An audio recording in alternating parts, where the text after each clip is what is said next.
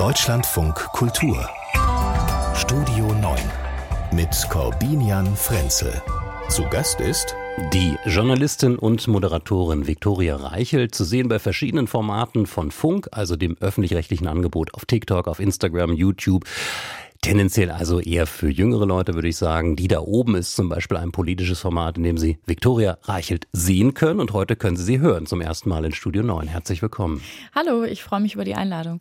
Wir schauen auf die Themen des Tages und ich fange mal damit an, ähm, mit einer äh, Schlagzeile einer Redaktion, für die Sie ja auch arbeiten, ZDF heute. Die schreiben, der Rechner, der alles veränderte. Ähm, damit ist gemeint der erste Macintosh, der erste Mac von Apple, der ist nämlich am 24. Januar 1984 der Welt präsentiert worden. Ähm, sind Sie eher Mac oder eher PC? Ich bin natürlich eher Mac, auch wenn ich den Macintosh äh, als diesen gar nicht kenne, weil der zwölf Jahre vor meiner Geburt quasi die Welt verändert hat. Jetzt haben Sie es selbst verraten, ja. Ich ja. habe schon überlegt, wie ich das äh, charmant sozusagen einführe, dass Sie deutlich jünger sind als dieser Computer, der da gefeiert wird. Ja, ja das habe ich jetzt selber übernommen. Nein, aber ich bin natürlich äh, auch als Medienschaffende in Berlin äh, treue Mac-Nutzerin. Ich weiß noch, als ich 2015 nach Berlin zog, da gab es noch das äh, St. Oberholz, also das Mekka der Start-up-Szene und der ähm, Digital Nomads. Und da saßen ein, alle. Ein Café, ne? muss man genau. für die Nicht-Berlinerinnen und Berliner dazu sagen. Genau, ja. ein Café, in dem sehr viele Kreativschaffende äh, arbeiten oder gearbeitet haben, bin ich mir gerade gar nicht sicher. Und die haben natürlich alle Mac benutzt und seitdem bin ich natürlich auch äh, am iPhone dabei und am MacBook mhm. bis heute. Ich finde es sehr interessant, also das ist ja auch Teil dieser Revolution, die damit verbunden wird, dass es eben so erstmal so etwas wie eine Maus gab und Symbole statt ja. äh, dessen, was man vorher so kannte, kennt man zum Teil ja noch aus so, aus so diesen Filmen der Zeit, die da spielen, so schwarze äh, Bildschirme mit weißer Schrift darauf, also Design Null. Ja. Ähm, und dieser Steve Jobs, ich habe das mal gelesen in seiner Autobiografie, der eben beschrieben hat, wie er als Student so ein bisschen orientierungslos an der Uni rumlief und einen Typografiekurs besucht hat. Mhm. Und alle haben ihm gesagt, warum machst du Typografie? Das ist doch irgendwie, das ist alter Buchdruck, also das braucht doch kein mhm. Mensch mehr. Und er sagte, er hatte damals überhaupt keine Idee, aber dass ihm das wahrscheinlich diese Inspiration gegeben hat, dass es auch in diesen Computerwelten durchaus auf, auf Design, auf Schönheit, natürlich dann letztendlich auch auf Benutzerfreundlichkeit ankommen kann. Ja, ne? ja, das ist interessant. Wobei ich auch sagen muss, dass äh, meiner Meinung nach die Apple-Produkte, äh, seit Steve Jobs da nicht mehr dabei ist, äh, da, ich finde, man merkt da schon einen Unterschied. Die haben darunter gelitten, sowohl designtechnisch als auch in den äh, Funktionen. Äh, aber trotzdem kann ich mich von diesem Hype äh, bis heute nicht lossagen. Ich habe noch nie ein Android-Handy besessen. Haben Sie schon mal eins gehabt? Nee, aber ich bin da ganz komisch äh, dazwischen. Also bei diesen äh, smarten Geräten mhm. bin ich ganz klar in der Apple-Familie gelandet. Äh, bei den Computern, ähm, also dem, was man so auf dem Tisch stehen hat oder auch als Laptop, bin ich ganz klar in der Windows-PC-Welt. Mhm und könnte mir auch den Wechsel gar nicht vorstellen. Aber das beschreibt wahrscheinlich dann auch, dass ich vielleicht äh, mal ein kleines bisschen älter als dieser Macintosh, vielleicht einfach nicht mehr flexibel genug bin im Kopf und mich an neue Dinge gewöhnen kann. Ja. Hm. Tja, wie heißt es dann immer bei diesen Präsentationen ähm, bei äh, Apple, wenn dann irgendwie das ganz Neue präsentiert wurde, hatte, haben die auch immer gesagt, one, one more thing. Ja, genau. Ja. Ich kann jetzt heute sagen, wir haben noch so vier, fünf mehr Dinge, die wir hier heute besprechen beim Blick auf die Themen des Tages. Ich freue mich sehr, dass Sie da sind und ich freue mich, dass Sie heute dabei sind. Meine Damen und Herren, eine Stunde Radio, 30 Minuten Podcast. Seien Sie herzlich willkommen. Heute ist Streiktag Nummer eins von sechs Tagen insgesamt. Bis Montag soll ja der Bahnverkehr weitgehend lahm liegen. Das wird dann, wenn er nicht vorher endet, der längste Bahnstreik, seit es die Deutsche Bahn in dieser Form gibt. Ähm, seit zwei Uhr morgens rollt ja also nicht nichts mehr, aber so gut wie nichts. Es gibt einen Notfallfahrplan der Deutschen Bahn. Ähm, Viktoria Reichelt, das ist ja so Smalltalk-Thema Nummer eins natürlich mhm. gerade. So, wie viele Probleme macht einem das? Wie viele Probleme macht Ihnen das in Ihren nächsten Tagen? Also es macht mir ehrlich gesagt große Probleme, äh, weil ich ja auch beruflich nach Mainz pendel und dann äh, davon betroffen bin. Ich muss vorher noch nach Bonn. Das heißt, ich muss dann irgendwie von Berlin nach Bonn und dann irgendwie nach Mainz. Also es ist sehr kompliziert, aber ich muss auch sagen, dass äh, ich in meiner Brust ein großes Herz äh, für alle Streikenden habe, weil ich das grundsätzlich ein sehr wichtiges Grundrecht finde, was ja auch, ne, also der Streik für Tarifverträge ist ja in unserem Grundgesetz verankert und ich finde eigentlich, dass das auch gut so ist und trotzdem muss ich sagen, sechs Tage, das ist der längste Streik in der äh, Bahngeschichte bisher, das ist schon ganz schön lang. Mhm. Also es gibt äh, ein Stichwort, nicht nur von denen, aber auch äh, von denen pro Bahn, also der Fahrgastverband, der sagt, das ist überzogen. Ja, genau, und da habe ich mir auch gedacht, also wenn selbst der das schon sagt, äh, ja, dann ähm, stellen sich Weselski und die Jungs gerade schon als sehr kompromisslos da in diesem Streit. Ähm, was mich auch äh, so ein bisschen oder was ich eine interessante Reaktion fand, war die äh, Reaktion von unserem Verkehrsminister Volker Wissing, der äh, das ja auch für überzogen erklärt hat und auch gesagt hat, das sei inakzeptabel und nervenaufreibend für alle Pendler und Berufsreisenden und auch sonst alle. Und da habe ich so ein bisschen gedacht, ja, das stimmt, aber was er für mich so ein bisschen vergisst, ist, äh, dass der Bahnverkehr auch sonst sehr nervenaufreibend und inakzeptabel für alle Pendler Aber dafür kann er ja nichts an im Moment, er ist ja der Moment, Verkehrsminister. ist ja schon sein Aufgabengebiet. Ja, ja natürlich, äh, wir wissen jetzt alle, die Deutsche Bahn organisiert man auch nicht in, in zwei Jahren neu. Trotzdem äh, ist ja auch bekannt, dass äh, dieses Thema jetzt in den letzten zwei Jahren nicht besonders gut vorangetrieben wurde. Mhm, das ist wahr. Ich meine, die, die Frage ist dann natürlich, äh, und die stellt sich auch am Verkehrsminister, ich habe gehört, wie er sich darum gedrückt hat, weil das natürlich auch eine hochpolitische Frage ist. Man könnte dann ja auch sagen, Tarifautonomie hin oder her, wenn es so wichtig ist und es als äh, überzogen wahrgenommen wird von so vielen, müsste man dann nicht doch vielleicht ein paar Regelungen treffen, also von politischer Seite, dass solche Streiks in dieser Form, in dieser Massivität nicht entstehen können. Ja, das habe ich äh, auch schon überlegt, äh, ob das nicht äh, eine Lösung wäre. Ich habe tatsächlich auch noch eine ganz andere, ich habe noch einen ganz anderen Gedanken äh, zu diesem Streik. Äh, ich weiß nicht, wie es Ihnen da geht, aber wir sind ja gerade so ein bisschen, äh, ich glaube, manche Aktivisten bezeichnen das gerade als den deutschen Frühling. Unsere Demokratie ist so ein Stück weit im Aufwind, äh, zumindest was die Demokratiekultur, die Demonstrationskultur angeht. Äh, letztes Wochenende waren diese riesigen Streiks gegen die AfD, gegen diese ähm, Deportationspläne, die da durch die Korrektivrecherche äh, zutage gekommen sind. Und ich habe das im eigenen Umfeld auch erlebt, dass ganz viele Menschen, und ich würde sagen, ich habe viele Menschen in meinem Umfeld, die eigentlich politisch interessiert sind, äh, dass die in den letzten Jahren in so eine Art Politikverdrossenheit gekommen sind, weil irgendwie ist eh immer alles schlecht und ähm, da befasst man sich lieber mit schönen Dingen, dass äh, die äh, jetzt am Wochenende zum ersten Mal, und da schließe ich mich auch ein bisschen mit ein, mal wieder so einen schönen demokratischen Moment hatten, weil man neben all den Anstrengungen, die eine Demokratie so mit sich bringt. Sie ist ähm, ein nicht einfaches, aber meiner Meinung nach alternativloses System, dass man mal wieder gemerkt hat, dass sich ähm, demonstrieren lohnt, dass es gut ist, für Dinge auf die Straße zu gehen. Und wenn jetzt natürlich dieser Bahnstreik da reincrasht äh, und vielleicht jetzt am Wochenende auch weniger Menschen zu diesen Demonstrationen gehen, die schon angekündigt sind, das würde ich persönlich sehr schade finden. Ja, ja, ich meine, das wird wahrscheinlich äh, ganz real passieren. Ne? Denn Bahnstreik heißt ja eben auch äh, nicht nur der Fernverkehr, sondern äh, Regionalbahn, S-Bahn auch in in den Verbünden, wo die Bahn, äh, die S-Bahn betreibt. Also ja, das wird die Mobilität auf jeden Fall einschränken. Hm. Und äh, ja, ihren Gedanken aufnimmt und eigentlich noch so ein bisschen weiterdenken. Wir haben jetzt die Trecker, äh, Traktoren, Bauerndemonstrationen erlebt auf der einen Seite, also im Prinzip ein auch wichtiges demokratisches Recht zu demonstrieren, aber natürlich sehr für eigene Interessen. Wir erleben jetzt äh, die Lokführer, ähm, die streiken für sehr eigene Interessen, möglicherweise auch berechtigt, aber sei es drum, natürlich doch erstmal fürs eigene. Mhm. Das heißt, eine sehr lebendige Zivilgesellschaft, Demokratie, aber immer so ein bisschen nach dem Motto, ich denke jetzt mal an mich erstmal. Und diese Demonstration, die Sie gerade beschrieben haben, ähm, die haben ja doch insofern einen anderen Charakter, als dass da für etwas eingetreten wird, was so etwas wie das Gemeinwesen ist. Also für, ja. nicht ganz äh, subjektiv erstmal für eigene Belange. Ja, total. Also ich habe das auch äh, so wahrgenommen, als dass das viele Menschen auf die Straße getrieben hat, die gesagt haben, mir ist es wichtig, äh, auch als Person, die vielleicht gar nicht äh, von diesen äh, Plänen da, von diesen abstrusen Plänen betroffen wäre, an meine Mitmenschen, äh, vielleicht auch an die, die ich nicht kenne, einfach ein Zeichen zu setzen, dass irgendwann es einer demokratischen Gesellschaft auch mal genug ist. Und äh, ja, wie Sie gerade sagen, das war wirklich eine Demo, vielleicht gar nicht also für sich selbst auch, aber vielleicht eher in zweiter Stelle. Äh, für mich war es, waren es auch Demonstrationen, um äh, Menschen in Deutschland zu zeigen, dass sie nicht alleine sind mit dieser Angst und dass wir im Zweifel eine größere Menschenkette davor stellen. Wer weiß, was Klaus Weselski äh, in Wirklichkeit im, äh, in seinen Plänen, in seinem Kopf hat. Vielleicht kommt ja äh, die große Auflösung Freitagabend. Übrigens, äh, wir werden wieder fahren, unter anderem damit die Menschen zur Demonstration gehen können. Damit würde er wahrscheinlich natürlich punkten. Ne? Das wäre natürlich der demokratische Traum, ja. Wir werden es äh, sehen, wir werden es beobachten. Ansonsten sehen wir erstmal ein Land, äh, das weitgehend in der Mobilität lahmgelegt ist durch die Streiks der GDL noch, wenn es nicht anders kommt, bis Montag. Sie hören Deutschland von Kultur. Viktoria Reichelt ist mein Gast heute, Journalistin unter anderem fürs ZDF, für ZDF heute live.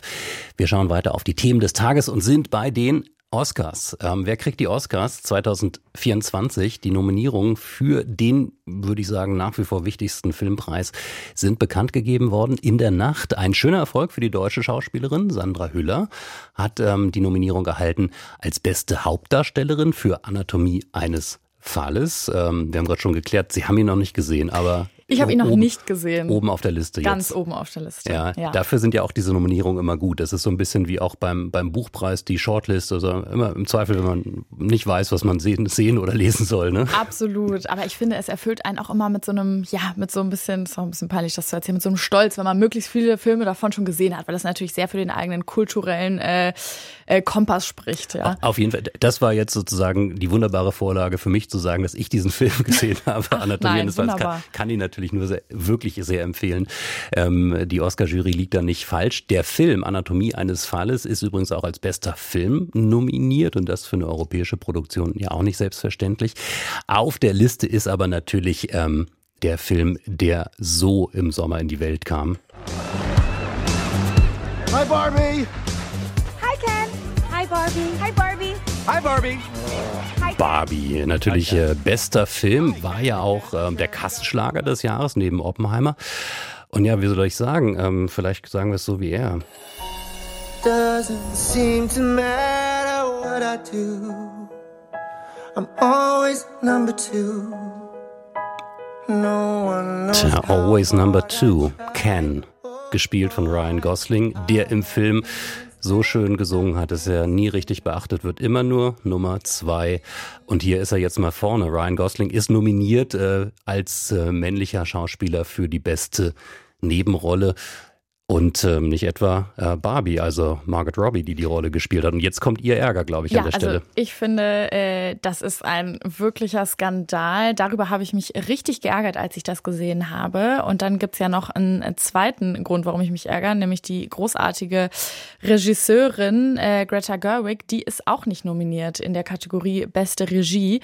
Was ich bei diesem, ähm, ja, ist natürlich ein sehr kommerziell erfolgreicher Film, aber äh, der hat ja schon auch irgendwie Debatten angestoßen. Wir haben alle darüber gesprochen. Das finde ich schon skandalös. Und ähm, dadurch, dass Ken natürlich äh, nominiert ist, also Ken ist nicht nominiert, aber Ryan Gosling Man kommt schon durcheinander, ne? verschwimmt ne? schon total. Äh, ja, das ist natürlich auch irgendwie schon schön ähm, in die reale Welt übertragen, was dieser Film eigentlich auch äh, thematisiert. Ne? Dass ähm, jetzt die erfolgreichen Frauen, äh, die viel geleistet haben, Margot Robbie war übrigens auch noch Produzentin des Films, äh, so ein bisschen dahinter verschwinden und Ken jetzt quasi da so ins Rampenlicht kommt. Er hat sich aber auch darüber so ein bisschen beschwert, ne? Ja? Ja, er hat ähm, schon seinem Ärger auch Luft gemacht in so einem Statement, also seinem Ärger. Er hat sich natürlich trotzdem äh, bedankt für die Nominierung, aber auch gesagt, dass er es sehr schade und bedauernswert findet, dass die beiden Frauen, die für diesen Film hauptverantwortlich sind, dort jetzt nicht mit einer Nominierung geehrt werden. Tja, also ich kann mir ja schon vorstellen, was jetzt eine wunderbare Geste wäre für den Fall, dass er den Nebendarstellungs-Oscar bekommt äh, bei der Rede.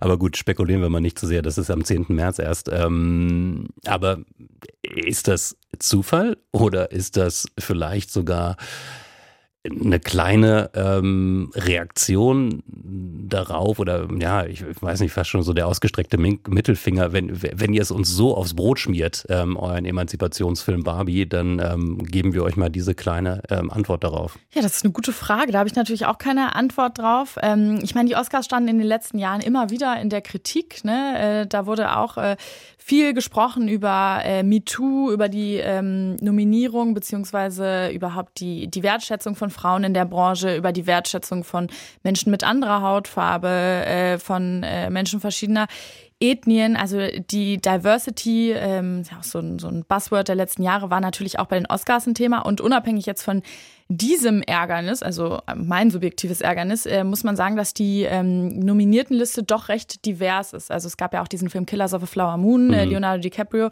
Und äh, die Hauptdarstellerin, deren Name mir jetzt natürlich gerade nicht einfällt, äh, die hat auch einen Native äh, American Background, die ist auch nominiert als beste Hauptdarstellerin. Also eigentlich äh, sieht das da recht divers und ja, durchaus lobenswert aus. Aber dass die beiden nicht nominiert sind, das finde ich ähm, ja, ich finde das wirklich ärgerlich, weil man hat an diesem Film natürlich auch viel kritisiert, dass der so Feminismus ähm, aufs Maul ist. Also das ist jetzt so ein bisschen grundlegend, grundlegende feministische Gedanken werden da, ähm, ja, werden da gezeigt. Äh, und dann haben ganz viele, auch durchaus äh, feministisch geprägte äh, öffentliche Personen ja irgendwie gesagt, ja, aber also sorry, die Gedanken, die hatte ich schon mit 13. Ich muss dazu sagen, ich bin froh äh, über jede feministische Darstellung in der Öffentlichkeit, vor allem in einem so kommerziellen Film ähm, wie Barbie, äh, der vom Riesenunternehmen Mattel äh, gesponsert wurde.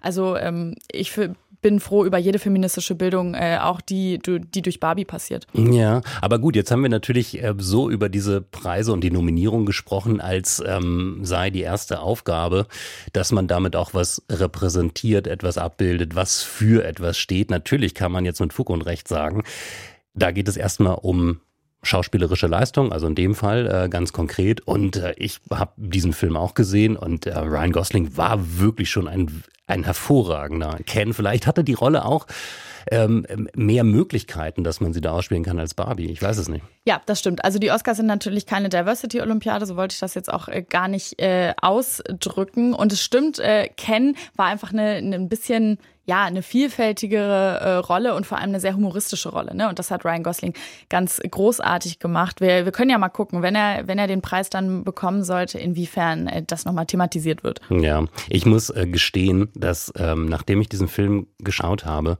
ich diesen ähm, Song, den ich gerade kurz angespielt habe, relativ häufig auf meinem Telefon auf dem Fahrrad angespielt habe, weil ich ihn einfach, weil ich ihn so schön fand. Der hat doch auch irgendeinen Preis gewonnen. Ja, auch ja, das? ja. Ich, okay. ich weiß nicht welchen, aber irgendeinen Preis gab es für I'm Just Ken und auch da zeigte sich Ryan Gosling schon einigermaßen irritiert. Ja, ich habe jetzt, ich, also eben gerade war es ja nur ein ganz kurzer Auszug. Ich hätte es noch ein bisschen länger. Wollen wir noch mal? Ja, komm, wir ja, okay. Ja. Doesn't seem to matter what I do. I'm always number two. No one knows how hard I tried. Oh, oh, I, I have feelings that I can't explain. They're driving me insane. All my life been so polite. Cause I'm just kidding. Anywhere else I'd be a 10. Is it my destiny to live and die of blonde fragility. I'm just kidding. Where I see love, she sees a friend. What will it take for her to see the man behind the and fight for me? I'm just kidding. And I'm enough. And I'm great. So. Das gab's noch. Und es gab uns die Chance, noch mal ein bisschen zu recherchieren. Wir wissen jetzt, äh, wer die Schauspielerin ist, nach der sie gesucht haben. Genau, Lily Gladstone heißt die äh, grandiose Schauspielerin aus Killers of a Flower Moon. Und den Song, den wir gerade gehört haben, der hat einen Critics' Choice Award gewonnen. Auch nicht selbstverständlich für so einen Song. Ja, das ist wahr. Wir haben gesprochen über die Oscar-Nominierungen, die sind in der Welt. Wer die Oscars wirklich kriegt, das wissen wir am 10. März. Viktoria Reichelt, vielen Dank bis hierhin. Die US-Vorwahlen hatten jetzt ihre zweite Runde. New Hampshire hat gewählt ähm, und hat sich entschieden, auch ähm, wieder für Donald Trump. Das ist sein zweiter Sieg. Ähm, und der ist insofern ein wenig, nein, er ist nicht komplett überraschend. Man hatte schon auch nach den letzten Umfragen damit gerechnet. Aber Nikki Haley, seine letzte verbliebene Konkurrentin, hatte sich relativ äh, gute Chancen ausgerechnet, dort vielleicht doch mehr als diese rund 45, 46 Prozent zu holen, die sie am Ende bekommen hat.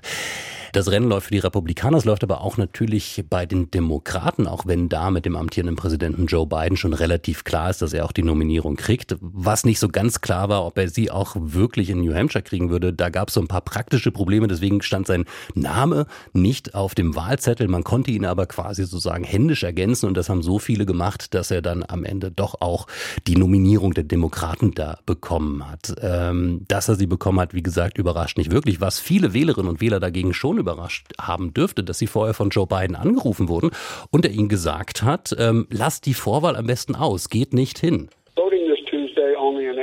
Republicans in their quest to elect Donald Trump again.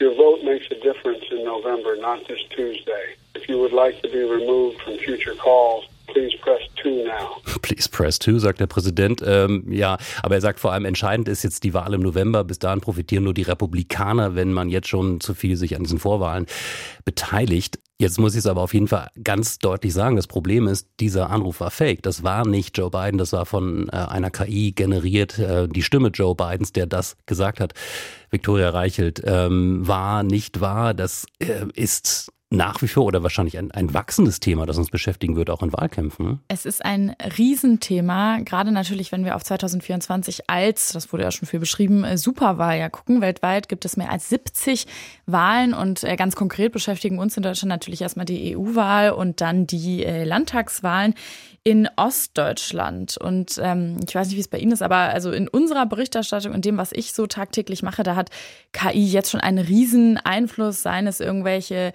Bilder von Trump, der angeblich verhaftet wird, oder jetzt auch äh, im Nahostkrieg ähm, müssen wir uns immer wieder damit auseinandersetzen, was ist KI generiert, was ist echt und äh, ja, ich blicke da auf jeden Fall mit großer Sorge drauf. Mhm. Ähm, Gibt es da schon genügend Strategien aus Ihrer Sicht?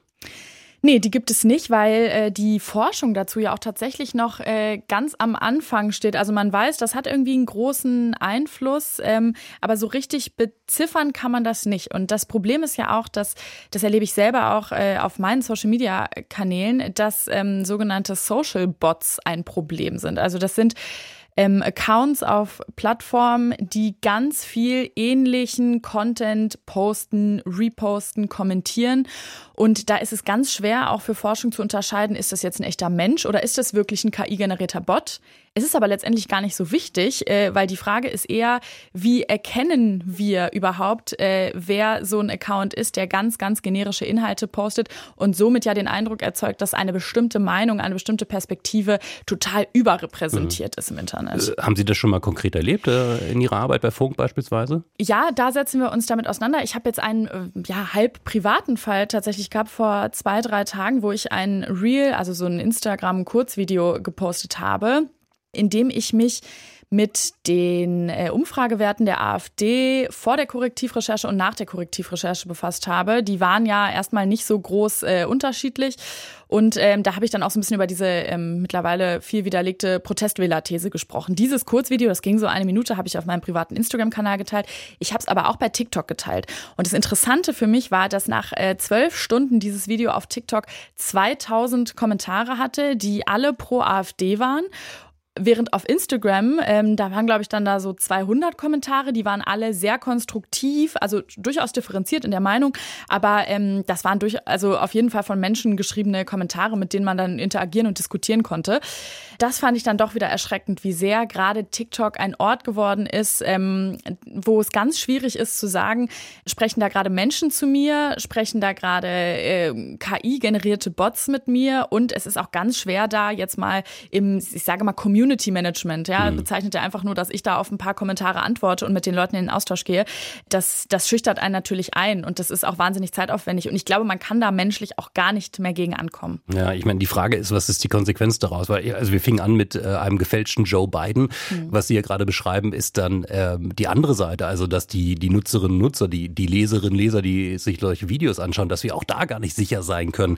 Bist du eigentlich, ne, diese berühmte Frage, bist du ein Mensch, ne, die man ja manchmal beantworten mhm. muss wo ich mir vorstellen könnte, dass wir da ähm, eigentlich, ich meine, das Ganze fing in der großen Welle an 2016, ähm, Brexit-Kampagne in Großbritannien, aber eben auch natürlich die Wahl, die erste Wahl des Donald Trump, wo wir ähm, ja, also viele in ihrer Naivität aufgewacht sind, was da technisch alles möglich ist. Jetzt hätte ich die Hoffnung gehabt, dass wir ähm, so viele Jahre später eigentlich schon mittlerweile zumindest ein paar technische Antworten haben. Also ich glaube, die EU will das äh, ganze Thema KI ja schon länger strenger regulieren. Dagegen sprechen sich immer wieder Verbände aus, die sagen, wir können nicht jede Innovation sofort äh, totregulieren. Ne? KI ist ja jetzt erstmal mhm. nichts Böses, sondern es ist einfach, erst, einfach erstmal eine Technologie, mit der man sehr viel Gutes, aber auch sehr viel Schlechtes anstellen kann. Und jetzt wird ja auch gerade Deutschland immer vorgeworfen, so jegliche Form von Innovation sofort zu unterdrücken mit irgendwelchen Regularien. Was mir Sorge macht, ist, dass wir in den letzten Jahren dieses Thema Desinformation, KI, Fake News ähm, immer sehr auf dem Rücken von Journalisten und Journalisten Journalistinnen abgeladen haben, weil das sind ja die, die in unserer Demokratie irgendwie Faktenchecks erstellen, mhm. die, ähm, und das machen wir durchaus auch auf TikTok, sagen, hey, dieses Video ist fehlerhaft, ähm, das und das und das sind die, die richtigen Argumente. Äh, aber die Erstellung dieses Videos dauert so lange. Ich glaube, in der Zeit haben wir schon wieder 30.000 äh, weitere Versionen dieses Videos, was ich gerade korrigiert habe. Und ich sehe da ganz klar die Plattform in der Verantwortung, das strenger zu regulieren. Und das gelingt eben gerade TikTok nicht besonders gut. Mhm. TikTok muss man für alle, die da nicht so zu Hause sind, auch immer wieder dazu sagen, ein Unternehmen und ja das erste in diesem ganzen neuen digitalen Bereich, das ähm, chinesische Wurzeln hat, also daher kommt und nicht irgendwie ein, ein großes amerikanisches Tech-Unternehmen ist, geschweige denn europäisch. Die spielen ja leider gar nicht mit, ähm, zumindest auf der ökonomischen, also auf der Unternehmensseite. Aber die Frage nach der Verantwortung finde ich schon interessant. Klar, es gibt diese Plattformverantwortung, aber wir als Journalistinnen und Journalisten, die ähm, sie sehr viel mehr als ich jetzt beispielsweise, aber natürlich dort ähm, publizistisch zu Hause sind, diese Notwendigkeit, dass es richtig ist, dass es nicht angreifbar ist, dass es äh, recherchiert ist, ähm, dass wir nicht einfach, weil es mal schneller gehen muss, irgendein Foto nehmen, das wir im Archiv gefunden haben und das passt dann leider gar nicht zu der wahren Geschichte. Also dass, dass da der Druck auf uns oder die, die Erwartungshaltung zu Recht einfach auch enorm hoch ist, um in diesem Meer herauszustechen. Auf jeden Fall, die ist auch da und ich sehe auch ganz klar Redaktionen, gerade auch öffentlich-rechtliche Redaktionen der Verantwortung, äh, an diesen Orten präsent zu sein. Möge es noch so hart sein, sich dort äh, quasi publizistisch äh, zu betätigen. Ähm, ein weiterer Punkt, der aber auch ganz wichtig ist, ist natürlich die Medienbildung. Ne? Also ähm, wir sehen ja, dass wir Zielgruppen bei TikTok erreichen, die wir mit keinem anderen Medium erreichen. Nicht mit dem Radio, nicht mit dem Fernsehen, nicht mit irgendwelchen Podcasts. Äh, da sind viele, ich sag mal jetzt 11- bis 14-Jährige, die mhm. sich darum treiben.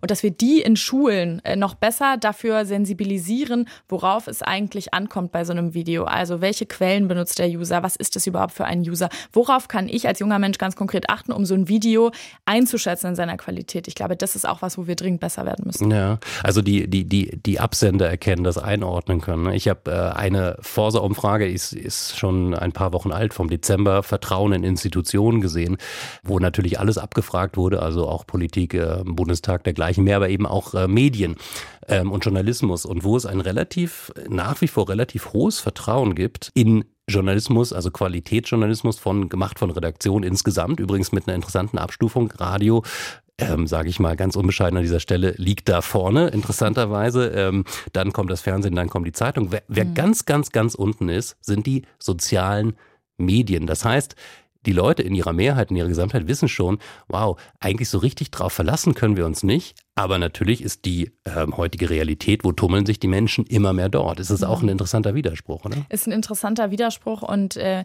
ich glaube, dieses Mediennutzungsverhalten der ganz Jungen, das ist ja leider das Mediennutzungsverhalten, was sich ausbreiten wird. Also die jungen Leute von heute sind die erwachsenen Leute äh, von morgen und ich glaube, bei denen ist es irgendwann gar nicht mehr relevant, ob sie dem Fernsehen noch groß vertrauen oder nicht, weil da, damit sind die teilweise gar nicht mehr aufgewachsen. Ja, also viele Herausforderungen auf jeden Fall zu dem Thema. Da kann man jetzt noch zwei Stunden drüber weiter diskutieren. Ja, äh, auf jeden Fall. Aber ich denke, wir werden auch in diesem Jahr und gerade in diesem Wahljahr sicherlich an der einen oder anderen Stelle noch drüber sprechen. Und ich freue mich auf jeden Fall auch auf den ähm, intermedialen Austausch, den es da gibt mit ähm, einer ähm, Journalistin wie Viktoria Reichelt, die eben ganz viel in diesen Formaten zu Hause ist, ähm, ähm den wir hier heute führen können.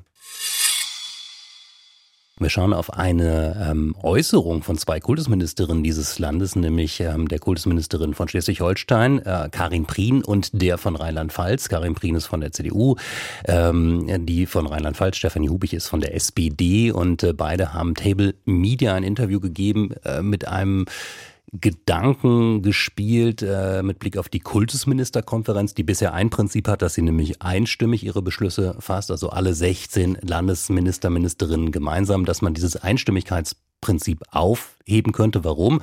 Zitat, um dafür zu sorgen, dass einzelne Länder mit guten Gründen ähm, noch ihren eigenen Weg gehen können und ähm, um nicht die große Mehrheit aufzuhalten. Das klingt jetzt erstmal total nett, aber Hintergrund sind natürlich vor allem, Viktoria Reichelt, Überlegungen, was könnte passieren, wenn jetzt nach Landtagswahlen in Sachsen, Thüringen oder Brandenburg möglicherweise da ein AfD-Minister sitzt. Mhm. Und damit sind wir bei der Frage, ist das schon Teil der wehrhaften Demokratie, dass man jetzt mal langsam anfängt zu überlegen, müssen wir bestimmte Regeln ändern, damit wir nicht in Blockaden kommen? Oder ist es auch schon teilweise problematisch, dass man die Regeln jetzt ändert, nur wegen der AfD? Ja, Ja, das ist interessant, wie diese Diskussion jetzt an ganz verschiedenen Stellen unseres demokratischen Systems äh, so aufkommt. Das werden wir sicher noch öfter erleben, jetzt bis zu den Landtagswahlen. Und da gibt es ja im Prinzip so ein bisschen zwei Lager. Ne? Es gibt äh, die einen, die sagen, äh, wir müssen das alles politisch bekämpfen. Die Ampelpolitik muss bessere Politik machen, wobei ich auch da immer so ein bisschen denke, ja, äh, die kann sicher bessere Politik machen, ähm, von der sich mehr Menschen abgeholt fühlen. Sie kann sie vor allem besser kommunizieren. Gleichzeitig glaube ich, dass die Unsicherheit, die Menschen zur AfD treibt, äh, nicht alle, aber einige, sicher auch eine Unsicherheit ist, die man auch geopolitisch erklären kann. Dass, da passiert ganz viel, was auf so einer Ebene über der Bundesregierung nochmal passiert. Also russischer Angriffskrieg infolge Energiekrise, Inflation, Klimawandel beziehungsweise Klimakrise, andere Kriege, die sich irgendwie anbahnen bzw. drohen. Äh, so, das ist das eine. Ähm, der Schrei nach politischen Lösungen. Der andere äh, Schrei ist jetzt der nach Verbotsverfahren äh, oder nach ähm, ja, Änderungen von Regeln. Ich glaube, das hat einen guten Grund, dass wir diese wehrhafte Demokratie so haben, wie sie haben. Sie soll sich äh, vor allem ja, das, dahinter, das verbirgt sich ja hinter dem Begriff, äh, gegen die verteidigen, die die Demokratie mit ihren Mitteln abschaffen wollen.